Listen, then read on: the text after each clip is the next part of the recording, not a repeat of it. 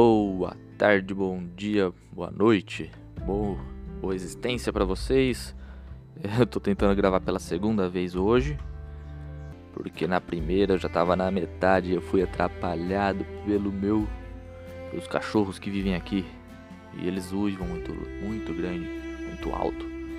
E atrapalhou todo o meu raciocínio, eu preferi excluir e começar de novo. Vamos lá. Esse é o Infinito Eu, o podcast do Igor Joioso e agradeço pela, por vocês que estão ouvindo os outros episódios. Tá indo melhor do que eu imaginei que iria. Já vou pedir para vocês, se puder, seguir eu lá na, nas minhas redes sociais, principalmente no Instagram, onde eu atualizo mais. Underline, é arroba, né? Arroba, underline, Igor com H. Escrito literalmente, provavelmente vai estar na descrição desse episódio. E esse episódio, ele é um episódio que eu não vou gostar muito de fazer, mas vou ao mesmo tempo. Gostar, não vou, como diria Mestre Yoda, porque ele é um. Eu vou falar um, sobre um poema escrito em meio a um luto, que foi que eu escrevi esse poema há exatos um mês após é, a minha mãe ter partido desse mundo. E mas vou gostar também, porque eu gosto de fazer o podcast. Então ele é um poema é, chamado Não Sei Existir, que é, também foi musicado, por isso que vocês já perceberam que eu tô com o violãozinho aqui. Só que na parte musicada uh, ele é chamado de Desdenho. E não sei porquê. É, talvez, se eu fosse explicar, é porque Desdenho é uma parte forte da música em si. E, e, ele não é inteirinho musicado, ele, tem, ele é grande, né? Mas só parte dele virou música. Então, para não ficar o mesmo nome, eu preferi trocar o nome para música e para o poema. Então vamos lá, o poema chama Não Sei Existir. E se eu gritar? O que está por vir? Alguém para escutar ou apenas me ouvir? E se eu for fraco? Está tudo bem? Eu ganho um abraço, uma oração e um amém? Você aceitaria tanta inconstância assim? Me perdoaria por lhe dar pouco de mim? Não entenda como desdenho, nem falta de vontade, pois eu entrego tudo o que eu tenho em meio à minha tempestade. Eu já ouvi dizer que impossível é opinião, mas na minha psique eu só sinto que não. O impossível é uma verdade e que nem tudo se pode, pois é nessa minha idade que a gente se fode. Sigamos então, dentro do meu limite. Nessas curvas do trintão é que a gente admite. Não sou exatamente quem esperava ser, fazendo erroneamente você sofrer. Eu assumo meu erro, mas entenda por favor. Foi desde aquele enterro que a vida perdeu a cor. E esse é o nosso poema, chamado Não Sei Existir. Agora eu vou destrinchá-lo. Vou explicar os motivos que me levaram a, a, a escrever dessa maneira esse poema, que foi um grito de, sei lá, um grito de desespero talvez. Já começando ali por, pelo título, né? Não sei existir. Já fazendo a primeira referência de que é, de fato eu tinha perdido um norte, que era minha mãe, e é muito difícil saber existir quando você perde a sua mãe. Então, já dá o primeiro sinal de estar perdido, vamos dizer assim, ou estar descrente do mundo. Mas a gente tem que continuar, não tem jeito. Uh, e se eu gritar? O que está por vir? Alguém para escutar ou apenas me ouvir? Nesse trecho eu faço uma crítica direta a pessoas que estão ao nosso redor que apenas te ouvem, assim, te. É... agora, eu sempre tenho medo de confundir escutar com ouvir, em, em, qual, em qual seria o literal de cada um. Deveria até pesquisar antes de fazer esse podcast, mas eu vou me expressar de uma maneira que vocês vão entender. É, no poema, alguém para escutar seria a pessoa que tá ali só te escutando. E lá vai o cachorro. E, e não, não, te dá de fato a atenção necessária e, e, apoio. Entendeu? Então acho que seria essa o, o, o ponto, né? E continuando. E se eu for fraco, está tudo bem? Eu ganho um abraço, uma oração e um amém? Uma das coisas que eu mais escutei é, nesse período de perca era que eu tinha que ser forte. Porque eu tinha irmão pequeno, né? Tinha dois irmãos pequenos que foram morar com os pais dele muito longe de mim, sinto muita falta deles. Mas a preocupação, acho que é até normal, né? Porque eu tenho, eu já tinha 30 anos de idade, era mais com os meninos, né? E eu queria de fato lutar para ficar com eles, mas acabei sendo convencido de que o melhor era eles ficarem perto do pai. E eu tenho as minhas ressalvas mediante a isso, mas não convém entrar nesse assunto agora. Mas, né? De fato que as pessoas não notavam, não, não percebiam que eu também podia ser fraco. Eu também estava sendo num momento fraco, de fraqueza e que eu precisava de consolo precisava ali de pessoas realmente interessadas na, em, em me ver bem. E eu confesso que eu senti e sinto ainda muito disso. Hoje nem tanto mais, né? Já faz um tempo, a gente vai aprendendo, a gente vai se virando e a gente vai calejando. Mas naquele período, na inflamação, eu acho que eu precisava de um pouco mais de atenção e, e, e eu percebi assim vamos, vou dizer assim, pode parecer besteira, tá? Mas eu percebi se realmente eu sou importante para pessoas que eu dava muita importância. Então esse poema, além de ter sido um grito de, de luto, de, de desabafo, também foi um marco para mim é, aprender a seguir em frente e retirar da minha vida, não completamente, porque algumas pessoas são familiares, mas retirar a importância que eu dava para algumas pessoas, porque eu pude notar o quão importante eu era ou não para elas. Ah, então seria mais ou menos isso. E a questão ali do uma oração e um amém é, com interrogação é porque, sinceramente, a oração é muito importante, né? Eu acredito que seja de verdade, mas nem sempre somente você ir ver a pessoa e orar por ela e virar as costas sair andando, não é o que a pessoa precisa. Fica a dica. Porque uma coisa é você orar de coração por uma pessoa e outra coisa é você estar de coração também com essa pessoa, pelo menos para mim. Você aceitaria tanta inconstância assim? Me perdoaria por lhe dar pouco de mim? É, esse período, é, quando eu escrevi essa parte, nesse período, eu tinha um outro relacionamento que me cobrou muito o posicionamento e me cobrou muito que, coisas que num momento de inflamado, de luto, no meu ponto de vista, tá?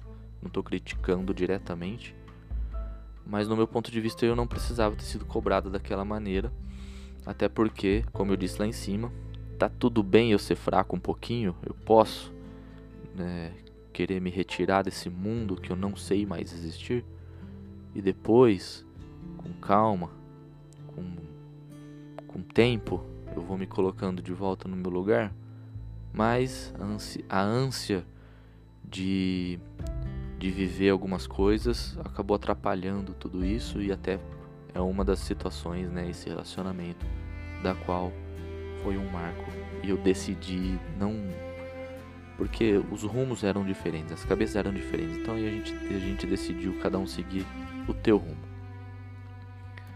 Uh, não entenda como desdenho, nem falta de vontade, pois eu entrego tudo o que eu tenho em meio à minha tempestade.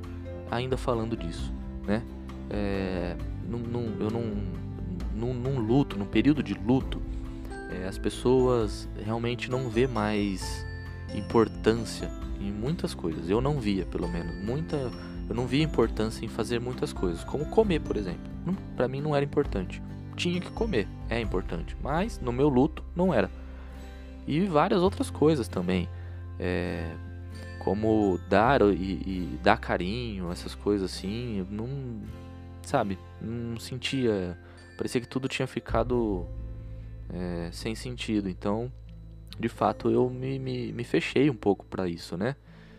Então, mas assim, é, de alguma maneira, por, por reconhecer a necessidade da intimidade, a necessidade da entrega, né, eu escrevi isso. Pô, não, é desdém, não é falta de vontade, E, e o que restou aqui dentro depois de tudo que está acontecendo ainda está aqui, sabe? Eu tô lutando, tô tentando. É, mas parecia impossível voltar para o mundo.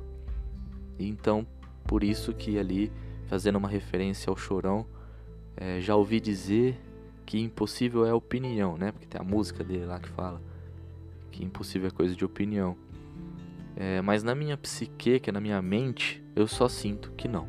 O impossível ele era para mim uma verdade e para mim aparentava que eu não podia mais fazer as coisas que eu, que eu planejava fazer, né?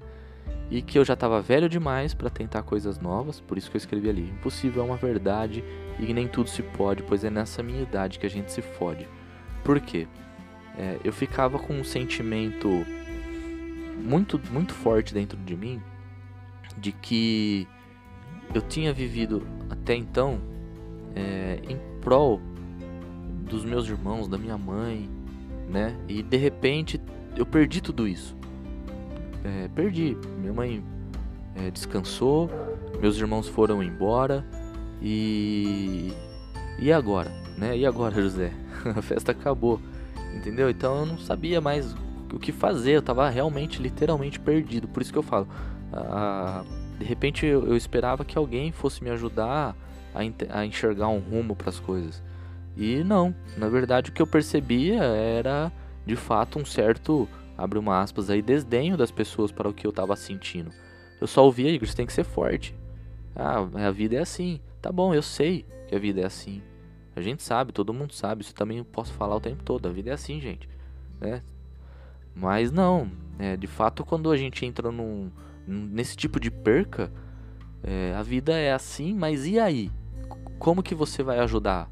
É a mesma coisa você chegar numa pessoa que tem depressão e falar, ah, cara, você tem que ser forte. Pô, não faz muito sentido. Como que você vai ajudar essa pessoa a ser forte? Entendeu? O que você vai fazer de diferente além de um abraço e uma oração? É esse o ponto desse poema, entendeu? É esse a crítica que eu faço pelos sentimentos de quando a gente deixa às vezes de lidar é, com o luto alheio, porque lidar com o nosso luto a gente vai ter que lidar, o próprio, né? E, e quando eu tive que lidar com o luto da perca da minha mãe, eu percebi o quão importante é o sentimento das pessoas por você e o quão é, desgastante, quanto é, de quanto difícil é você ter que receber a, algumas mensagens de clichê, alguns posicionamentos de clichê. Clichê que eu digo é aquela repetição, né? Você tem que ser forte. Foi terrível isso. Cada vez que, que alguém falava que eu tinha que ser forte, dava vontade de mostrar a força do meu braço pra essa pessoa dar um soco. Brincadeira. Mas, mas dava vontade de verdade mesmo, viu? Mas não faria isso. Mas que vontade eu passei, eu passei. Então, retomando ali, é, sigamos então dentro do meu limite, pois nessas curvas do trintão é que a gente admite.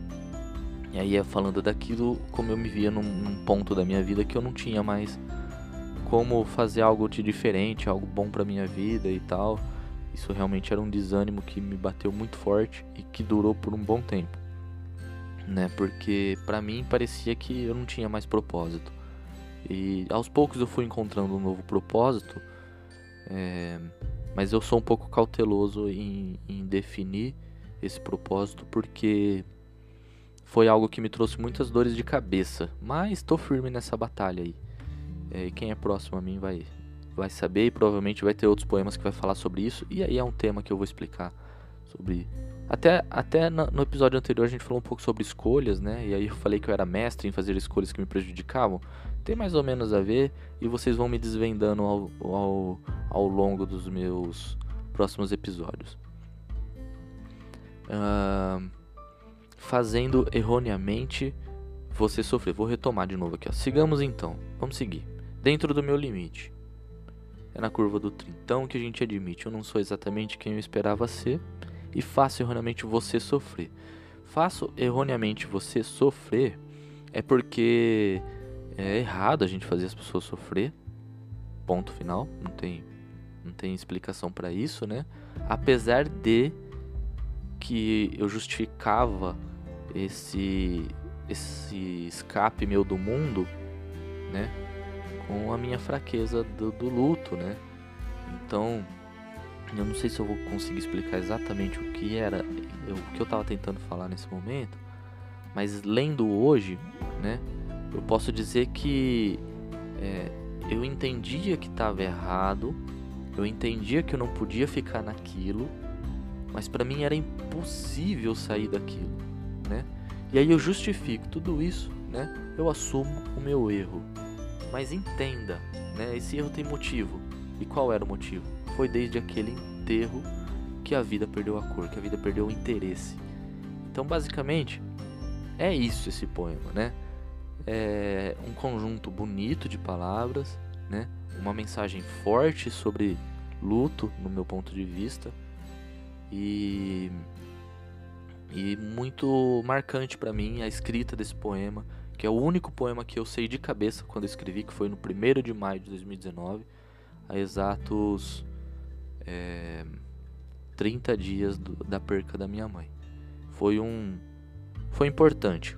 Sempre que escrevo é importante para mim, né? Pode ser importante, às vezes não é importante para outras pessoas, mas é importante para mim, porque é escrevendo, é escrevendo que eu transbordo aquilo que eu não estou conseguindo segurar mais dentro é, da minha cabeça. Então, se você tem alguma coisa que é importante para você, seja escrever, desenhar, sei lá, tem gente que só toma cuidado para não prejudicar os outros, mas faça, né? Faz de verdade, porque ajuda. Você pôr para fora isso de alguma maneira acaba ajudando. Nem que for para gritar debaixo do banho, sei lá. Só tal coisa para também não se machucar, né? Não machucar as cordas vocais, não ficar dando soco na parede. Como já presenciei pessoas lidando com luto que dava até cabeçada na parede. Mas diferente do que foi comigo, eu realmente estava lá para ajudar. Mas é isso daí. Vamos, eu vou cantar então agora é, Desdenho, que é parte desse poema. É, cara, a primeira parte que eu tinha gravado que eu perdi, é, eu tinha sido um pouco mais detalhista mas aí foi até bom que eu fui interrompido, porque eu, eu acho que ser muito rico em detalhes tava, tava, tava tornando esse episódio meio chato. Mas entenda que a mensagem desse episódio é justamente isso, tá? Quando você for lidar com pessoas num momento de luto, não seja aquele chato clichê que fala pra pessoa que ela tem que se tem que estar tá tudo bem, que tem que ficar forte, que vai passar, tá? Isso a gente já sabe, né? vai passar, vai ficar tudo bem. Mas naquele momento, para aquela pessoa, é impossível acreditar nisso. Pode ter certeza que é. Eu sou a prova viva, a prova viva disso. Tá? Vou pegar meu violão. Vamos ver se vai fazer barulho aqui, peraí. Estamos aqui ah, com meu violãozinho. Eu vou cantar para vocês Desdenho e desculpa por isso, porque eu sou um péssimo músico. Na verdade, eu nem me considero músico. Mas eu gosto de cantar porque isso também é algo que me, que me liberta. Então vamos lá, desdenho.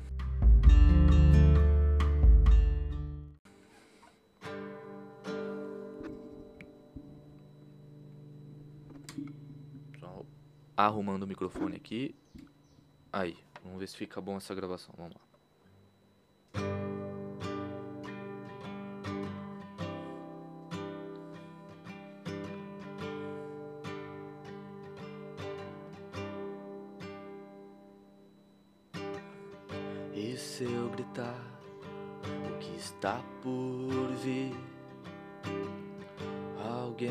Para me escutar ou apenas me ouvir?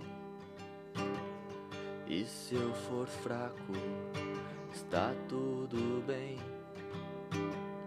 Ganho um abraço, uma oração e um amém. Você aceitaria tanta inconstância assim? perdoaria por lhe dar pouco de mim. Entenda como desdenho nem falta de vontade, pois eu entrego tudo que eu tenho em meio à minha tempestade. Já ouvi dizer que impossível é opinião, uh, mas na minha psique só sinto que não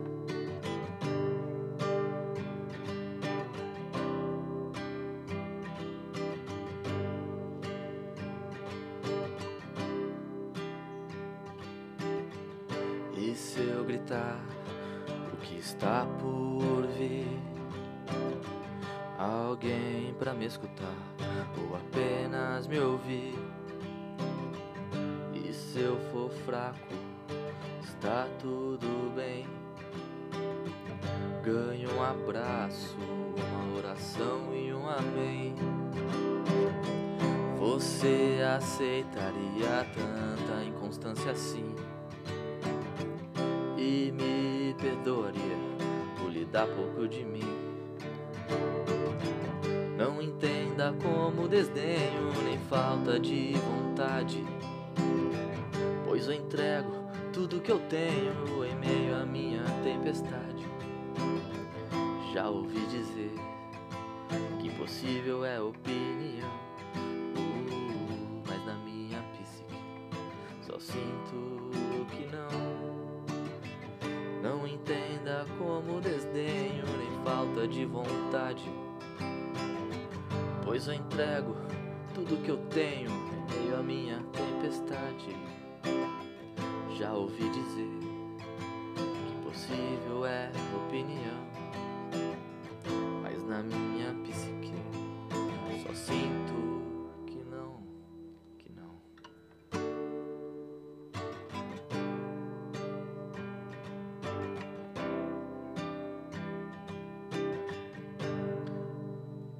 isso aí. E sempre escorre uma lágrima quando eu toco isso. Mas é isso aí, meu. Meu povo, muito obrigado por ter acompanhado esse episódio até aqui. Episódio número 3 do podcast chamado Infinito Eu, criado pelo, por Igor Joioso. Se você tiver um tempinho para fazer aquilo que eu pedi no início, segue eu lá. Eu sempre estou postando coisas para rir e coisas para chorar. Mas é legal porque eu sempre estou avisando quando saem esses episódios aí. E se você gostou do podcast, você não vai querer perder os próximos episódios. Muito obrigado, um grande abraço, um beijo no coração de vocês e muita paz na vida de vocês.